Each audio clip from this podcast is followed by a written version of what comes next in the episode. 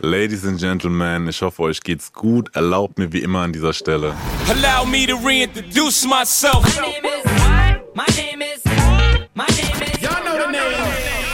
Mein Name ist Simon und die andere Stimme in diesem Interview gehört meinem Gast. Früher schaute er zu Jigger hoch, jetzt schaut er zu ihm rüber, denn wenn er rappt, will er nur der Freshste sein wie Jada Kiss. 30 Jahre jeden Trend überlebt, doch ist noch hungrig, als wäre er seit einem Jahr am Start und spielt das Game, als hätte er nie was anderes getan. Er killt stumpfe Asseln und zerstört die Crews wie Tassen. Er ist der Überbello, Vorname Esser, Nachname Futurama. Ohne ihn hieß die deutsche Rap nur noch Deutscher. Ich freue mich, dass er da ist. Cool Savage ist da. Hallo. Ich grüße dich, Mann. Dankeschön. ähm, ich freue mich, dass du dir die Zeit genommen hast. Ähm, wir hatten ja schon das Vergnügen und haben über deinen Auftritt in der Serie äh, gesprochen. Ähm, Para, wir sind King.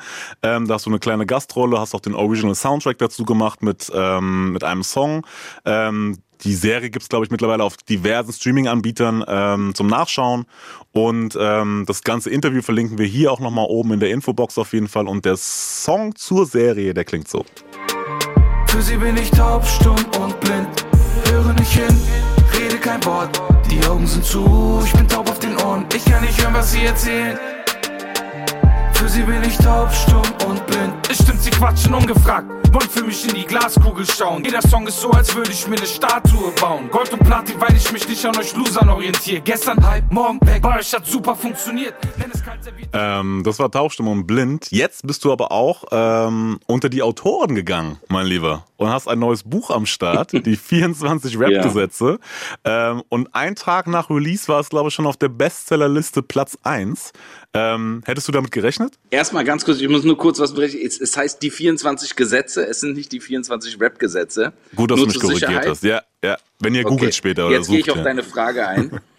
ähm, ja, nee, ehrlich gesagt hätte ich damit überhaupt nicht gerechnet, weil ich kenne diesen Markt nicht, ne? Und ähm, ich dachte schon, dass natürlich ein Support von der Hardcore-Fanbase da ist, wie auch wenn ich jetzt ein Album ankündige oder so. Aber ich war schon überrascht. Vor allen Dingen war ich dann überrascht, als der Verlag sich gemeldet hat und gesagt hat, äh, wir haben bei Büchern allgemein, äh, haben wir, hätten wir uns über Top 100 gefreut äh, und jetzt ist es auf der 1 äh, bei den Vorbestellern und äh, das scheint eine, eine gute Sache zu sein, so wie das gelaufen ist bis jetzt. Ne? Wie gesagt, wohlgemerkt, das sind Vorbestellungen und äh, es wird sich dann zeigen natürlich, ob das Buch die Erwartungen erfüllt falls es Erwartungen gibt. Und ähm, ich bin sehr happy. Es ist eine, ein ganz neues, neues Kapitel für mich ne? und eine neue Sache. Und ich habe mir da viel Zeit gelassen, weil es gab natürlich Angebote schon früher, äh, was zu machen in die Richtung halt Buch und so weiter. Aber jetzt war der Zeitpunkt da und ich dachte mir, mit dem, mit dem Konzept und mit dem Co-Autor funktioniert das gut. Ja, ähm, und es geht, heißt es, unter anderem ähm, um unbekannte Stories aus den Anfangsjahren ähm, deiner Karriere. Und äh, natürlich die Frage direkt, jetzt wenn ich mit dir spreche, hast du einen kleinen Teaser? Was für unbekannte Stories, auf was darf man sich da freuen? Du, wir haben so viel, also dazu muss ich sagen, mein Co-Autor, äh, Juri Sternburg, mit dem habe ich einfach wochenlang und monatelang quasi zusammengesessen und wir haben halt alles nochmal irgendwie aufgefrischt und haben dann natürlich auch geguckt, was sind so die, die wichtigen Punkte in meinem Leben und vor allen Dingen auch in meiner Karriere gewesen. Und ähm, die Sachen, die mich jetzt musikalisch weitergebracht haben oder mich businessmäßig weitergebracht haben, die waren cool, die waren auch wichtig und äh, die sind auch gut für mich, aber ähm, zum Beispiel ein großes Ereignis, das habe ich letztens sogar noch, glaube ich, gestern sogar meine, war meine Eltern hier, habe ich denen das erzählt, war, als ich, ähm, als ich aus einer, aus einer Beziehung rausgegangen bin und eine neue Beziehung begonnen habe und bereit war, zum Beispiel meine alte Heimat zu verlassen, um woanders eine neue Heimat zu finden. Und ähm, es gibt ja dieses Sprichwort, und das haben wir zum Beispiel in dem Buch widerlegt, es gibt dieses Sprichwort, du kannst vor deinen Problemen nicht wegrennen. Das ist zum Beispiel eingesetzt, so, ne? was wir so, so festgehalten haben, dass man das doch kann.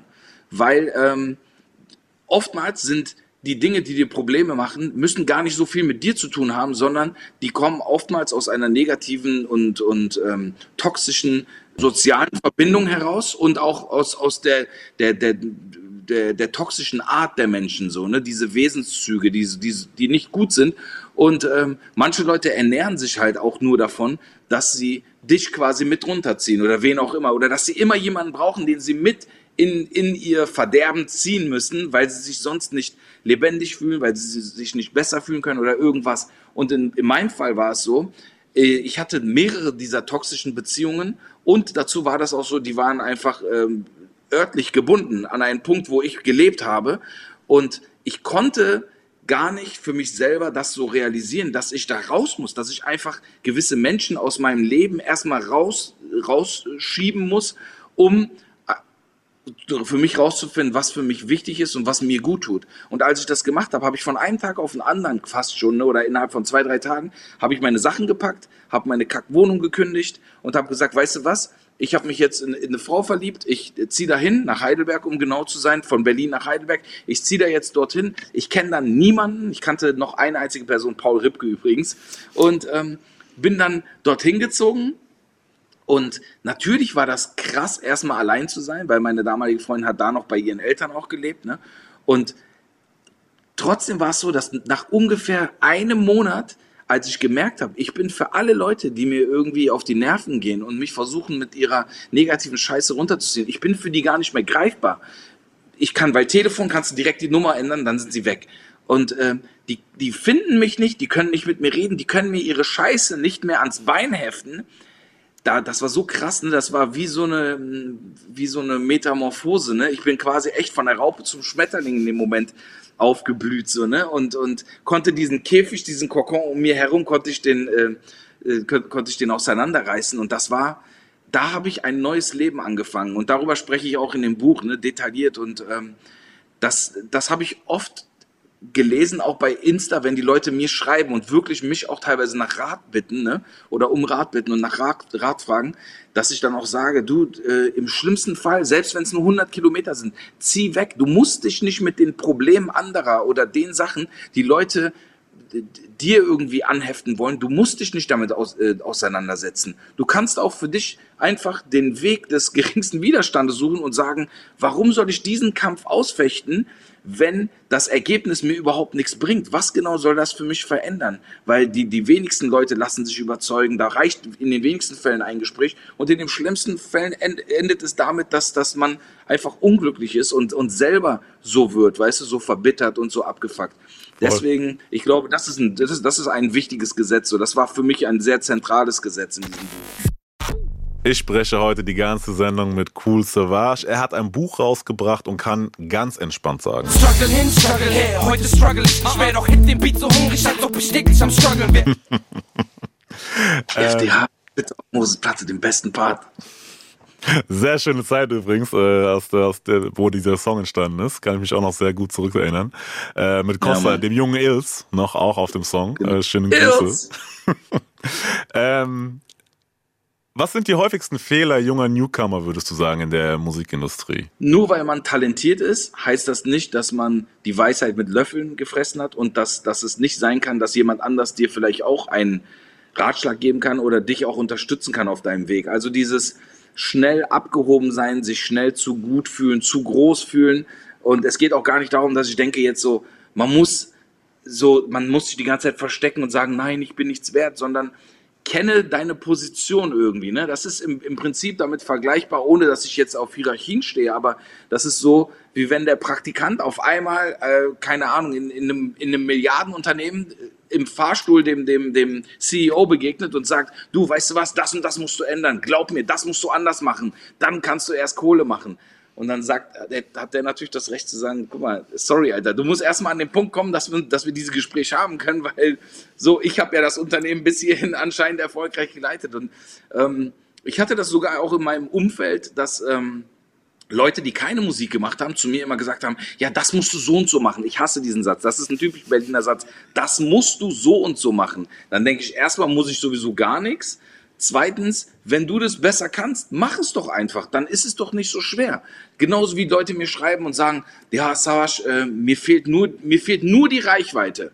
Alles andere ist anscheinend da, weil die davon ausgehen, mir fehlt nur die Reichweite und ich werde von anderen zurück, zurückgehalten. Dann denke ich mir erstmal so, von wem wirst du denn zurückgehalten? Denkst du, es gibt so eine, eine Riege der Musiker, die wirklich durch Instagram-Accounts gehen, sehen, oh, da hat einer 350 Follower, den halte ich jetzt klein, weil der so talentiert ist, dass ich Angst vor dem haben muss. Nee, am, im ehesten, im, im, also am, am ehesten und im wahrscheinlichsten Fall würden die dich anschreiben und würden sagen, Dicker, du hast, du hast so ein musikalisches Talent und so ein Potenzial, dass ich mit dir zusammenarbeiten möchte. Die wenigsten haben überhaupt diesen Gedanken, dass sie sagen, jemand, der gut ist, den muss ich klein halten. Nein, die Realität ist, Dicker, du machst einfach scheiß Mucke. Die Mucke interessiert keinen, juckt keinen, es ist einfach nicht gut. Und diese Art der Arroganz, ne? also die ist mir fremd, weil mein Vater mich völlig anders erzogen hat, aber das ist genauso wie wenn ich jetzt mit meinen 46 Jahren und 105 Kilo auf den Rippen sage, du weißt du was, äh, nächstes Jahr spiele ich in der äh, Nationalelf Fußball. Ich habe in meinem Leben noch nicht Fußball gespielt, ich kann kein Fußball spielen und das ist bestimmt, egal wie ich mich bemühe und nur für meine Bemühung dann erwarte, dass ein Yogi Löw oder irgendein anderer Penner, dass die mich jetzt, ähm, dass die mich akzeptieren müssen und dass die mir jetzt die Türen aufmachen müssen. Warum? Wer bin ich denn? Warum überlasse ich das nicht den Leuten, die das gut können? Warum erwarte ich denn dann, dass andere sozusagen äh, sagen müssen, ja, okay, gut, allein weil du es machst und allein weil du es jahrelang machst, und das hatte ich auch oft, ne, Leute, die seit Jahren an etwas rumhampeln so und nichts auf die Kette kriegen so, sorry, wenn es den Leuten nicht gefällt, gefällt es denen nicht. Und genauso gibt es ja auch das, das, das Gegending so, ne, dass Leute dann sagen die, ja, der hatte einfach nur Glück. Dann sage ich, na ja, das stimmt aber nicht, ne? Also, was ist denn daran Glück, wenn ein Apache einen Song macht, der alle Leute anspricht? Was heißt denn Glück? Was ist denn die Definition von Glück? Es gibt eine Definition zur richtigen Zeit mit dem richtigen Produkt am richtigen Ort. Dann war er das vielleicht, aber lass ihm doch diese Lorbeeren, dass der Typ anscheinend so singt, dass es sehr vielen Menschen in Deutschland gefällt und dass sie sagen, ich feiere das. Also fertig, gibt's doch darüber nichts mehr zu diskutieren, so, ne? Und ich habe wieder weit ausgeholt, aber ich glaube, das ist so ein Newcomer-Ding, was faszinierend ist. Ne? Diese, diese maßlose Selbstüberschätzung und ähm, dann auch jeden anderen für seine Scheiße immer verantwortlich machen. So, ne? Das ist so, als ob ich dich verantwortlich mache, dass bei UFM irgendwie nicht genug Kusavage läuft, aber die ganze Zeit einen Sound mache, der überhaupt nicht radioverträglich ist. Dann hast du das Recht, irgendwann mir zu sagen, Dicker, ja, wenn du mir 100 Songs gibst, wo es nur um Ficken, Bumsen, Blasen geht, die kann ich eh nicht spielen. Und da musst du doch verstehen, dass mein Programmdirektor kein Interesse hat, das ins Radio zu packen. Also denk doch mal realistisch, ne?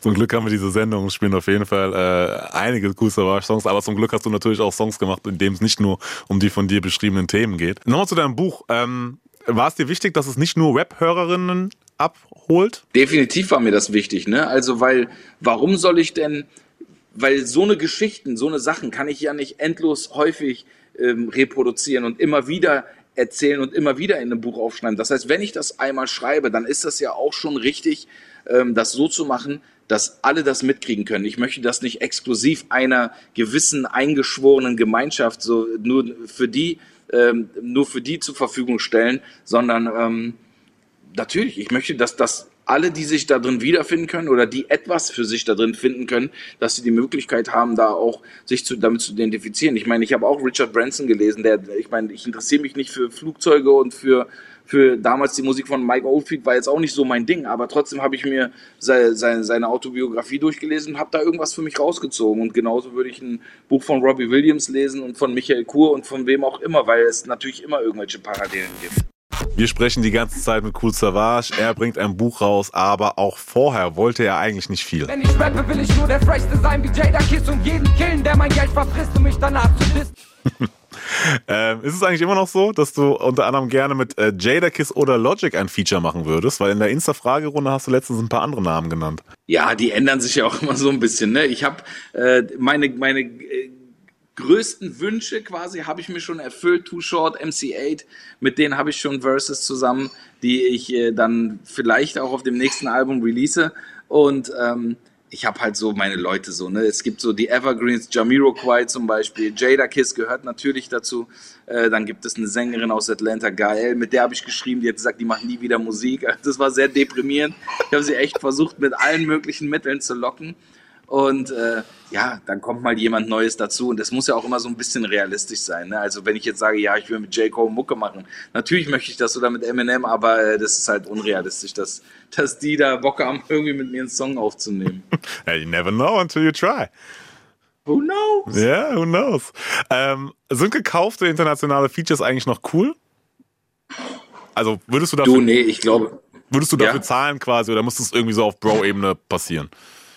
Für mich ist das eine Sache des Respektes. So, ne? Es gibt äh, auch Künstler, die das so machen, auch Künstler, die ich respektiere, die das so machen. Aber für mich ist es auch so, äh, kleine Anekdote, ich habe äh, für der beste Tag habe ich von A Plus, habe ich damals äh, Verses bekommen für den Song. Wir haben die zusammen aufgenommen. Bei, äh, damals habe ich noch Kreuzberg-Skalitzer Straße im Dachgeschoss gelebt und ähm, haben das so zwischen Tür und Angel, da war er eh in Berlin ein paar Tage, haben das aufgenommen und ich habe ihm dann, ähm, ähm, ja, weiß nicht, vier, fünf Jahre später habe ich ihm dann äh, Geld für das Ding geschickt, ne? Und äh, weil ich hatte damals ihn gefragt, ich meinte, ey, willst du dafür Kohle? Und äh, der meinte, nee, Bro, Alter, entscheide du selbst. Wenn du damit Kohle machst, wenn du mir was geben willst, ist cool, wenn nicht, ist auch cool. Und ähm, er hat sich damals darüber sehr gefreut und ich habe ihm auch da, dazu noch was geschrieben und ich meinte, ey Dicker, das war für mich, war das so ein emotionaler Boost auch, ne? Und ich weiß das so zu schätzen, dass du das gemacht hast und äh, ich möchte mich dafür bedanken und das soll ein Zeichen sein meiner Dankbarkeit. Ich glaube, er war sehr verwundert, hat damit auch überhaupt nicht gerechnet und äh, insofern, für mich ist das äh, eine Selbstverständlichkeit. Wenn jetzt irgendwie, keine Ahnung, ne, in MC8, das, ich, war jetzt für mich nicht übertrieben teuer, aber wenn der mir jetzt gesagt hätte, ja, keine Ahnung, ich will so und so viel, dann hätte ich ihm das trotzdem gegeben, einfach aus Respekt. Ne? Irgendwo ist natürlich Schluss, aber es ist jetzt nicht so, wenn mir jetzt ein Nas sagen würde, du, mein Verse kostet aber jetzt äh, 15.000 oder 20.000, würde ich jetzt nicht sagen, boah, du bist ja, du bist ja teuer. Nee, ich meine, das ist fucking Nas, das ist eine Legende, Alter. Wenn, wenn das 20.000 kostet, dann äh, zahle ich das lieber ihm, als dass ich mir eine Uhr kaufe und, und äh, weißt du, davon habe ich viel weniger. Das ist für mich, ähm, ja, das ist für mich ein emotionaler Schatz, den ich dann habe, so, ne, und, ja, der dann irgendwie immer was mit mir zu tun hat cool nach außen, keine Ahnung. Ich glaube, die Leute juckt es nicht mehr so, ob man international mit einem was macht oder nicht, weil die größten Stars sind in Deutschland selber.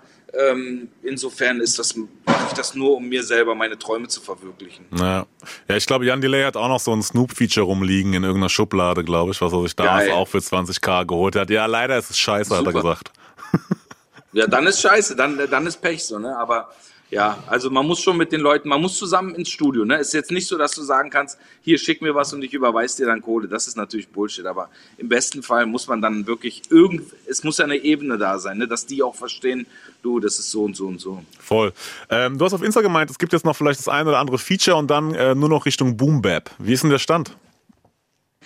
Äh, der Stand ist, ich ich sammle ja parallel schon, ich sammle Beats, ich habe äh, einige Produzenten, mit denen ich zusammenarbeite, Cap Kendricks, Chief Rugged und ähm, noch ein paar mehr, die halt wirklich nur auf Boom Bap Sound ähm, fokussiert sind. Ich habe ähm, von Diamond D habe ich einen Teil schon, dann ähm, mit Lord Finesse bin ich im Gespräch, äh, mit Evidence bin ich im Gespräch. Also ich habe so mein, meine meine Dudes, die ich so die ganze Zeit so mit denen schreibe und, und gucke, ob die mir was schicken können. Aber ähm, im Prinzip muss ich jetzt endlich mal ins Studio gehen und, und muss loslegen. Aber die Euphorie ist da, ich habe Riesenbock darauf. Das war ein Traum, den wollte ich mir immer verwirklichen. Und vielleicht ist es nicht in dieser Zeit jetzt der beste äh, Karriereschritt für mich, aber für mich persönlich ist es wichtig. Deswegen möchte ich das machen. Warum glaubst du, weil es so quasi komplett äh, konträr des aktuellen Sounds geht, meinst du? Ja, ich glaube nicht, dass das, dass das so krass abgehen kann. Also ich denke, die wenigsten Leute haben ähm, haben irgendwie ein Fable für 90s Boom Bap Beats. Natürlich gibt es eine Lo-Fi Szene und es gibt Leute, die das natürlich hören. Deswegen war ich auch so glücklich, das neue J. Cole Album zu hören, weil ich gesagt habe, krass, in Amerika geht's halt, weil die Leute kennen ihre History und die verstehen die, die Herkunft dieses Sounds und die wissen auch zum Beispiel, Jazz und, und, und Soul und Funk haben einen ganz anderen Stellenwert, weil es die Leute mit sozialisiert hat, so, ne? weil die Menschen damit aufgewachsen sind. Hier in Deutschland ist den Leuten scheißegal, ob es ein Jazz-Sample ist, ein Soul-Sample ist, ein Funk-Sample ist. Die kennen weder den Unterschied noch juckt es die. Die haben für Musik, also Musik, ähm, es gibt für Musik sehr, sehr wenig Wertschätzung hier. Ne? Und ähm, insofern ist so ein Boom-Bap-Album, was ja eigentlich nur für die Kultur ist, ist, glaube ich, schwierig jetzt im Moment, aber das ist mir egal. Ich ziehe das durch. Äh, damit muss man klarkommen. Das kann dann aber auch sein, dass ich dann drei Monate später irgendwie ein Autotune, eine Autotune-EP veröffentliche. Das weiß man nie. Also ich möchte mich da selber auch nicht reduzieren irgendwie. Schön. Savage kündigt Autotune-EP an. Ich sehe schon die Headlines. Sehr geil. Wie geht's eigentlich deinen Kopfschmerzen? Ich habe ge gehört, du hast dir Botox in den Nacken spritzen lassen. Ja. Ich, war, ja, ich, war, ich, ich muss, ich muss es dreimal lesen, glaube ich. Ähm, more ja. details, please. Äh, ich leide schon seit der Kindheit an Kopfschmerzen. Und ähm, ich habe gemerkt, ne, wenn die Matratze zu weich ist, dann kriege ich auch stark Kopfschmerzen. Jetzt nach dem Umzug haben wir natürlich alles neu geholt, ne, das Bett auch wirklich fresh. Das ist auch schon besser. Aber ich merke einfach, wenn ich äh, mich verlege, dass ich dann, ich habe sehr, also meine Nackenmuskulatur scheint sehr ausgeprägt zu sein. Und wenn ich dann schlecht liege, ist es einfach so, dann, dann sind teilweise verliere ich zwei, drei Tage, ne, in denen ich echt was machen hätte können. Und dann ist einfach so Lebensqualität, äh, so weißt du, auf Zero. Und deswegen ähm, habe ich einfach eine Ärztin gebeten, äh, ob, ob, ob sie sich vorstellen könnte, mir da, weil das hatte mir damals schon mein Osteopath hat mir das empfohlen. Der meinte, Dicker, hau dir mal Botox in den Nacken und äh, lass uns da mal alles frei machen, weil er meint, diese, diese Verspannung, ne, er kann die immer lösen, aber das bleibt dann irgendwie so zwei, drei Tage und dann geht's wieder zu alles. Und ähm, das hat mir ganz gut getan. Ich werde jetzt noch mal, auf jeden Fall noch mal hinterher feuern. Und sie hat mir dann auch bestätigt, dass es viele Patienten gibt, aber auch Migränepatienten, die das auch auf der Kopfhaut sich spritzen lassen, einfach ähm, um da den, so, weißt du, den, diese Spannung irgendwie rauszunehmen. Und ähm, ich glaube einfach daran, dass es wichtig ist, Schmerzen zu behandeln, ne? weil, weil ähm, die, die, die Leute denken da, also es gibt da auch diesen Trugschluss, dass man muss das aushalten und da musst du durch. Das ist wirklich kompletter Blödsinn, so, ne? weil, weil Körper und Geist gehört zusammen und der, der Geist kann sich irgendwie nicht entspannen und, und, und sich gut fühlen, wenn du die ganze Zeit Schmerzen hast. Also das, das macht dich fertig und äh, das, äh, weißt, dann ist so eine Kettenreaktion und dann wirst du nur kränker dadurch und safe. das ist super ungesund. Safe, safe. Ja, auch schön, dass es besser ist auf jeden Fall jetzt. Ihr seid mitten im Talk mit Cool Savage und falls ihr fragt, ob wir schon mal einen Rap-Fan getroffen haben, der ihn nicht kennt, muss ich gestehen. Ich kann mich nicht erinnern. Ich kann mich nicht erinnern. Ich kann mich nicht erinnern. Ich kann mich nicht erinnern. Ähm, Im Interview mit Skinny hast du gesagt, äh, im März diesen Jahres hast du gesagt, äh, den Titel King of Rap hast du gerne, ist aber nichts, worauf du dich ausruhst. Ähm, um mich würde mal deine Meinung zu dem Song von J. Cole interessieren. Ähm, bei Fire Squad sagt er nämlich am Ende vom Outro quasi, äh, ist folgendes zu hören. Why the people debate who's the king of this rap game? Here comes little old Jermaine with every ounce of strength in his veins to snatch the crown from whoever y'all think has it. But rather than place it on his head as soon as he grabs it, poof, boom, pow, it's like magic. With a flash and a bang, the crown disintegrates and falls to the earth from which it came. It's done. Ain't gonna be no more kings. Be wary of any man that claims, because deep down he clings onto the need for power. Eine Interpretation sagt ja quasi äh, hier, the destruction of the crown symbolizes uh, the end of grandstanding, also ne, diese Selbstdarstellung mhm. in Rap and uh, respect for the work for other artists. Ähm, ja. Äh, was sagst du dazu? Wie ist deine Meinung? Ich finde, ich würde gar nicht sagen, dass sich das äh, widerspricht oder dass es irgendwie konträr zu dem ist, was, was ich denke. Also ich glaube zum Beispiel, ohne Respekt und ohne Wertschätzung ist Hip-Hop nicht Hip-Hop so, ne? Und die Hip-Hop-Kultur, die basiert darauf, dass du auch, dass du deine Wurzeln kennst, so, ne? Und äh, für manche ist das ein veraltetes Konzept und die New School sagt auch, ey, man muss alle alten Heroes abschlachten und am besten in zwei Jahresrhythmus. Das heißt, wenn einer länger als zwei Jahre dabei ist, ist er Oldschool, dann ist er ein Wichser, weg mit dem Penner so.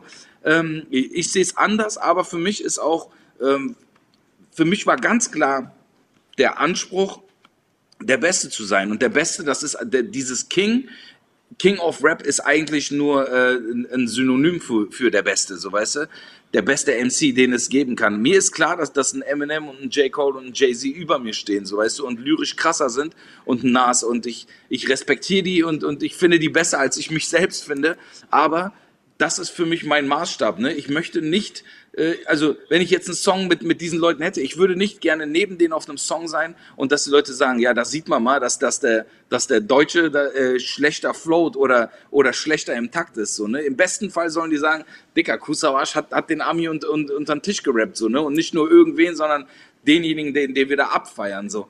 Insofern, ähm, für mich ist King of Rap immer gewesen, ich möchte der Beste sein, ich möchte das allen beweisen. Und an dem Punkt, wo ich das Gefühl hatte, ich habe das erreicht, auch in den Augen der anderen, dass sie sagen, ja, okay, der ist vielleicht erfolgreicher, der ist vielleicht, keine Ahnung, sieht besser aus, der kommt bei den Weibern besser an, aber er ist der beste MC, so, er kann es am besten. Ab dem Punkt war es für mich nicht mehr eine Diskussion und ich musste das jetzt nicht mehr die ganze Zeit so. Ne? Natürlich hier und da, das ist ja Teil meines Images auch, wird das erwähnt, aber das ist für mich jetzt, ich sitze nicht zu Hause und sage mir, wie kann ich der King of Rap bleiben? So, ne? In meiner Wahrnehmung bin ich ein King, aber genauso ähm, akzeptiere ich das, wenn Sammy von sich sagt, er ist ein King und wenn Curse von sich sagt, er ist ein King und äh, wenn, wenn, wenn, wenn Kapi von sich sagt, er ist ein King und wenn äh, BOZ von sich sagt, er ist ein King und Oli Banyo, also das ist, das widerspricht sich alles nicht so, ne? Und es ist nicht, oder, weil es also, ich sage nicht, weil ich das bin, kann jemand anders das nicht sein. Aber in meiner Sparte und so wie ich das mache, bin ich der Beste. Das ist für mich der King-Titel. Ja, ich verstehe, ich verstehe. Ähm, Im gleichen Interview hast du auch, äh, habt ihr darüber gesprochen, dass sich die Hip-Hop-Eckpfeiler ein bisschen verschoben haben, beziehungsweise ich glaube, es war deine Aussage, ähm, dass zum Beispiel alles, was früher eine Rolle gespielt hat, heute keine Rolle mehr spielt und alles mehr ergebnisorientiert ist. Ne? Also da ging es auch um das Thema Byten zum Beispiel ähm, oder inspirieren lassen, so Hommage äh, zollen, samplen, so, ähm, dass das alles viel mehr hingenommen wird und Klo ja auch ähm, quasi Deutschrap immer schön so den Spiegel vorhält mit äh, Deutschrap ist fresher denn je ähm, und das immer wieder unterhaltsam damit umgegangen wird und ähm, ja, inwieweit nervt dich das oder inwieweit macht das was mit dir, um es off, äh, so offen zu formulieren quasi, dass da diese ganzen Eckpfeiler von früher so ein bisschen ja, hinfällig geworden sind in den Wahrnehmungen oder Augen von, von, den, von der jüngeren Generation, wenn man das jetzt mal so pauschalisieren will. Es gibt natürlich genug, bei denen es nicht so ist, aber es gibt, glaube ich, ein bisschen mehr äh, größere Formen, wo das ähm, vielleicht der Fall mhm. ist es ist natürlich, wenn jetzt ein Little Zan sagt, Biggie und, und, und Puck sind wack oder ich kann die nicht hören oder die interessieren mich nicht oder wenn Little Yachty das sagt oder sonst wer. Es ist schon immer ein Stich ins Herz, ein Stich ins Herz des, des, des Hip-Hop-Liebhabers und äh, weißt du, ein Stich in das Herz einer Person, die mit Hip-Hop und durch Rap sozialisiert wurde. Und ich habe ja auch gewissermaßen so irgendwie mein Zeug, was ich gelernt habe, habe ich ja auch dadurch gelernt. So, ne? Ich sage nicht, dass alles andere mich nicht gejuckt hat, aber es war schon so, Hip-Hop hat mir, ähm, das hat mir schon so mein, mein Lebenskonzept geboten. Ne?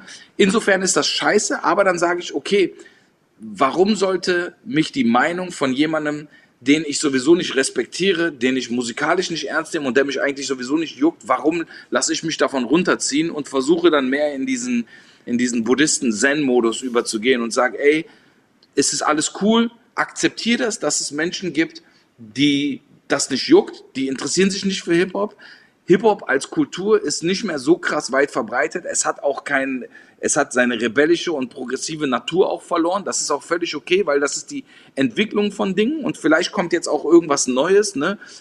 Für mich, ich kann da, da nicht raus, weil ich bin Hip-Hop so. Ne? Das ist mein Leben, ist Hip-Hop. Von wie ich mich anziehe, wie ich, wie ich rede, mit welchen Leuten ich chille, was ich mache, dass ich äh, irgendwie, keine Ahnung, Bock habe, einen Train sprühen zu gehen. Das gehört für mich alles dazu. Das ist für mich Hip-Hop so. Und ich empfinde keine Euphorie für andere Dinge. So, weißt du, wenn ich meine Hobbys sagen würde, wäre das Hip-Hop und Autos. Das sind meine Hobbys, fertig und Essen. Aber es gibt jetzt keine, ich werde jetzt nicht von heute auf morgen, werde ich jetzt keine Ahnung, ähm, Techno-DJ und gehe auf einen Rave, weil das, das gibt mir nichts. Ich, ich bin Hip-Hop, sorry. Und ähm, insofern sage ich mir, ich finde es wichtig, dass ich für mich das irgendwie am Leben halte und authentisch halte, auf meine Art und Weise. Aber ich akzeptiere auch, dass ich andere nicht dazu zwingen kann. So, ne? Ich kann die nicht wie, wie der Hund, der auf den Teppich gemacht hat, wo man die Nase reindrückt. Ich kann die Leute nicht nehmen, jeden jungen Rapper und mit dem Gesicht in seine eigene Kacke drücken und sagen, hier, so, du musst Nas hören, du musst Jay-Z feiern, du musst J. Cole mögen, du musst, was weiß ich, Jada und Too Short und MC8 geil finden. Das ist ja, das ist meine Sache. Deren Sache ist was anderes. So, ne? Und wenn die sagen, ey, ich scheiße auf Hip-Hop, ich mag das nicht, dann ist das alles super schade, aber dann ist es so. Und ich akzeptiere das und ich lasse jedem da seine Meinung. Ja, auf jeden Fall. Da kann ja auch jeder seine Meinung haben, wie, wie er will. Ich glaube, es geht so ein bisschen in die Richtung, ich würde behaupten, so, dass man, dass es schwierig wird, meiner Wahrnehmung, wenn ähm, wenn man den Respekt halt nicht zollt von den Jungs und Mädels, die vorher da waren. Ne? Das was du vorher auch gesagt hast, quasi Hip-Hop ist auch einfach Respekt so ein bisschen geben und Respekt füreinander, untereinander. Und ähm, du kannst ja von mir aus sagen, okay, Mucke mag ich nicht oder ist alt oder brauche ich nicht, aber anerkennen bitte so, dass das äh, oder erkenne an, beziehungsweise, dass da halt schon eine Leistung stattgefunden hat, einfach so, ne? Das ist so ein bisschen das Ding. Und wenn ja. da, und wenn da halt so eine komplette Ignoranz und äh, Verleugnung quasi stattfindet, dann glaube ich, tut es auf der einen Seite natürlich weh, aber kann auch so ein bisschen Ärger, sage ich jetzt mal, erzeugen, um es vorsichtig zu formulieren. Ja, aber man ärgert sich ja nur selbst damit. Und es, es gibt auch dieses Sprichwort, live by the gun, die by the gun. Und mit dem Respekt ist das genauso. Ne? Also, wenn du keinen Respekt gibst, wirst du auch keinen Respekt zurückbekommen. Savasch ist zu Gast und falls es tatsächlich jemanden gibt, äh, der nicht weiß, wen ich meine, muss ich ernsthaft fragen. Dicker, was? Dicker, was los mit dir? Dicker, was los mit dir? Äh, wir, hatten ja, letztens Besuch, wir hatten letztens Besuch von Ashraf und äh, einer der, ähm, der Gründer der erfolgreichsten Streetwear-Brands äh, Streetwear in, in Deutschland. Und ähm, ja. er hat eine Frage für dich dagelassen und zwar folgende. Was geht, Bro? Ich wollte dich fragen, wie fährt sich dein Lambo? Viele Grüße aus Frankfurt. Ja, guter Typ. Also äh, zu ihm erstmal muss ich eine kurze Story erzählen. Ich war im KDW mit meiner Frau und ein Junge hatte einen Pullover an. Äh, da waren so, da waren so Cerealien drauf mit einer Schüssel und ich fand das voll nice, weil das so bunt war und so lustig und da nicht so groß der Brandname stand und ich habe den Jungen gefragt, ich so, ey, was ist das für ein Hoodie? Der ist, der ist geil. Und da meinte er, ja, das ist äh, 6 p.m. So heißt doch die Brand, ne? 6 p.m. Und äh, ich so, ja, geil, habe ich noch nie von gehört und äh, habe dann nachgeschaut und dann habe ich auch gesehen, dass das äh, eh, dass es seine Brand ist und dass auch äh, OZ damit auch Teil davon ist und äh, war sehr ähm, fasziniert und begeistert davon, dass er das so gemacht hat und wie er das äh, so aufgebaut hat. Insofern, ähm, ich kenne auch sein Insta, ich weiß, er ist auch ein Autofan, freut mich auch zu sehen und freue mich natürlich über die Frage. Lieber Ashraf, ich muss dir sagen, Bruder, ich habe den Wagen äh, nach bisschen unter einem Jahr verkauft, weil ich hatte das Glück, dass ich äh, einer der ersten war in Berlin, der, der den hatte und äh, der Verkäufer hat damals schon zu mir gesagt, ey, bitte tu mir den Gefallen, halte den eine Zeit lang äh, weil ich habe jetzt wirklich Himmel und Hölle in Bewegung gesetzt, weil ich weiß, du möchtest unbedingt dieses Auto haben, aber ähm, bitte behalte den und verkauf den nicht direkt. Und das mache ich ja sowieso nicht. Aber ich bin natürlich äh, eine rege Fluktuation bin ich gewöhnt in, in meinem Autogame. Insofern war es dann so, dass ich so ein bisschen unter einem Jahr dann auch gesagt habe, du, ich verkaufe den jetzt und in der Tat äh, bin ich den sogar noch mit ähm, Gewinn losgeworden. Aber ich muss sagen, der Urus hat sich sehr gut gefahren, war ein schönes Auto, gutes Auto und äh, ich bin dann aber wieder auf einen Zweisitzer umgestiegen, fahre jetzt aktuell Porsche und Frauchen hat jetzt eine G-Klasse und äh, wir haben so eine gute Konstellation, weil ähm, so, ich hatte wieder Bock, einfach was, was, was, was Kleines, Flottes zu haben. Und dann haben wir gesagt, komm, zwei Autos, die gut zueinander passen. Und für meine Frau war der Urus einfach ein Tick zu groß. Ich habe ihr dann gesagt, ja, fahr den, das ist ein guter Flex für dich. Und sie meinte, äh, sie muss halt dauernd in irgendwelche Parkhäuser. Und äh, sie ist den dann ein, zwei Mal gefahren und meinte, du, sorry, der ist mir einfach zu riesig. Und G-Klasse ist ein bisschen kompakter, ein bisschen kleiner. Und insofern der Urus hat sich verabschiedet, aber ist nicht ausgeschlossen, dass ich vielleicht irgendwann nochmal zugreife. Verstehe, ich verstehe. Ich habe gelesen, du hast die äh, Musikrechte auf deinen äh, Sohn auch oder sollen übergehen, quasi, von dir. Hast du, glaube ich, irgendwann mal erzählt. Ähm, also braucht er quasi nie mehr arbeiten, wenn er 18 ist, gefühlt. Nee, nee, das darf er so auch nicht wissen. Das, das sage ich dem nicht. Ne? Also je nachdem, ähm, wie viel die dann wert sind. Was heißt nie mehr arbeiten? Ne? Also vielleicht hat er sich ja bis dahin irgendwie einen Lebensstil angewöhnt, der, der unbezahlbar teuer ist und er muss dann doch irgendwie große Wirtschaftsmoves machen. Aber ähm, Du, im besten Fall soll das natürlich für ihn und, und äh, ich weiß ja nicht, wie lange das läuft. Ne? Also diese Rechte, die müssen ja auch ausgewertet werden. Also wenn irgendwann alle Menschen auf der Welt äh, sagen oder alle Menschen in Deutschland sagen, ich höre ab heute kein Kusavage mehr, dann ist die Nummer ja auch durch. Dann wird ihm das dann auch nicht viel bringen, aber dann hat er ja noch andere Sachen, die er bekommt. Aber ähm, im Prinzip soll er natürlich die Möglichkeit haben, anders als ich vielleicht dann auch äh, früher schon seine Ziele verfolgen zu können, ohne so krass das im Nacken zu haben, dass er sich sagt, ey, ich weiß jetzt gar nicht, wie, wie ich die Miete zahlen soll. Aber definitiv müssen wir gucken, dass er nicht zu verwöhnt wird. Ne? Also wir sind tendenziell, äh, es, wir sind immer so an, an der Klippe, so, ne, an der Schwelle zu, weil das Problem ist, er wächst mit Sachen selbstverständlich auf, ne, und, und er macht sich darüber keine Gedanken. Also der hat jetzt nicht das Gefühl, dass, dass er bestimmte Sachen nicht haben könnte oder dass er bestimmte, dass, dass er, Klamotten interessieren ihn ja noch nicht, aber dass er bestimmte Spielsachen jetzt, dass, dass das irgendwie Dings, ne? Und deswegen, da passen wir schon auf. Also wir versuchen aufzupassen und, und meine Frau verwöhnt ihn gerne auch mal und sagt, oh, dem soll es an nichts fehlen. Und ich sage, ah, wir müssen doch schon gucken, dass er dafür arbeiten muss. Zum Beispiel im Taschengeld gibt es so Sachen, ne, dass ich sage, wenn du schaffst, ein Jahr zu sparen, dein Taschengeld, verdopple ich es nach einem Jahr. Aber er schafft es auch nicht. Er geht immer wieder dann Sachen kaufen. Und ich möchte einfach, dass er, dass er das äh, wertschätzen kann. Andererseits kann ich ja nicht äh, irgendwie ihn irgendwie broke aufwachsen lassen und ich selber feiere mein Leben. Das geht ja nicht. Schwer. Zwei Fragen noch zum Abschluss. Äh, erste Frage, warum hindert dich Twitter an deinem SLS? Äh, nee, pass auf, die Story war so. Ähm, leider muss ich auch wieder aus, ausholen. Wir, ähm, mein Manager war mit AMG im Gespräch. Wir waren kurz davor, einen, einen schönen Deal mit denen einzutüten. Und ähm, im Rahmen des Deals hätte ich hoffentlich auch diesen, äh, den, den GT Black Series bekommen. Und ähm, kurz bevor dieser Deal in trockenen Tüchern war, äh, wurde da äh, die, die Person, die dafür verantwortlich war, ausgetauscht. Und äh, das war dann eine Frau und jemand hat uns aus dem Meeting erzählt, dass die Frau dann dort stand und das Thema kam auf den Tisch und äh, sie dann gesagt hat, ja, keine Ahnung, ich weiß gar nicht, was ich darüber denken soll, aber äh, wenn ihr das so toll findet, ich, äh, wir können ja mal hier in sein Twitter gucken, weil äh, seine Vergangenheit und so weiter. Und ich hatte da gerade auf Twitter irgendwas gepostet, wo ich auch wieder Hurensohn gesagt habe oder so irgendwas ganz Blödes. Und dann meinte sie, hier ist das wirklich die Person, die mit, die, äh, mit der ihr die Marke identifizieren wollt, ne? Und äh, damit war das so, ist so in sich zusammengebröckelt, äh, diese Kooperation. Aber ähm, ja. ja, es kommen ja immer mehr neue, junge Leute werden ja in die Konzerne und auch in die Führungsetagen gespült, die dann auch Entscheidungen treffen können.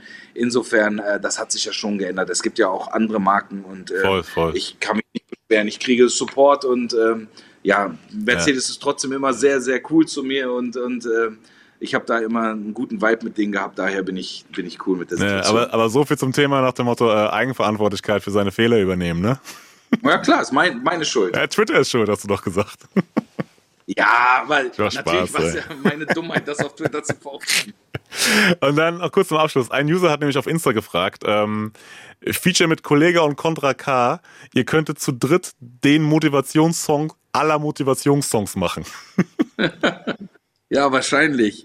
Ja, aber ich, vielleicht sollten wir dann keinen Motivationssong machen, sondern eher etwas, was die Leute nicht erwarten, weil ich habe für mich auch gemerkt, selbst mir macht es am meisten Spaß, irgendwie das zu machen, wovon die Leute nicht ausgehen. Ne? Also wenn, wenn ich gerade einen Motivationssong gemacht habe, finde ich es dann geil, etwas zu machen, was super Rap ist. Und wenn ich, wenn die Leute denken, ich bin voll auf dem Rapfilm hängen geblieben, dann etwas zu machen, was poppig ist. Also insofern ähm, würde ich dann eher immer das machen, wovon keiner ausgeht. Ne? Das, das finde ich am besten dann, auch am überraschendsten. so, wir bleiben gespannt auf jeden Fall. Buch und Boombap-Album ist auf jeden Fall jetzt die nächsten Projekte, die bei dir anstehen.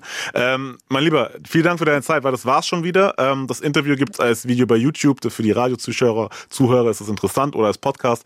UFM, wer uns nicht findet, hat nie gesucht. Ähm, Savasch, vielen Dank, wie gesagt, dass du die Zeit genommen hast. Ähm, viel Erfolg, viel Glück und äh, denk dran. Ihr könnt fronten und haten, doch Fakt ist, ihr seid nicht ihr selber, sondern in den Lyrics fast nicht. Ich verabschiede mich schon mal. Äh, bleibt gesund da draußen Dankeschön. und ähm, mein Name ist Simon. Die letzten Worte gehören dir, Savasch. Lasst es euch gut gehen, bleibt alle gesund, passt auf euch auf und bleibt positiv. One Love.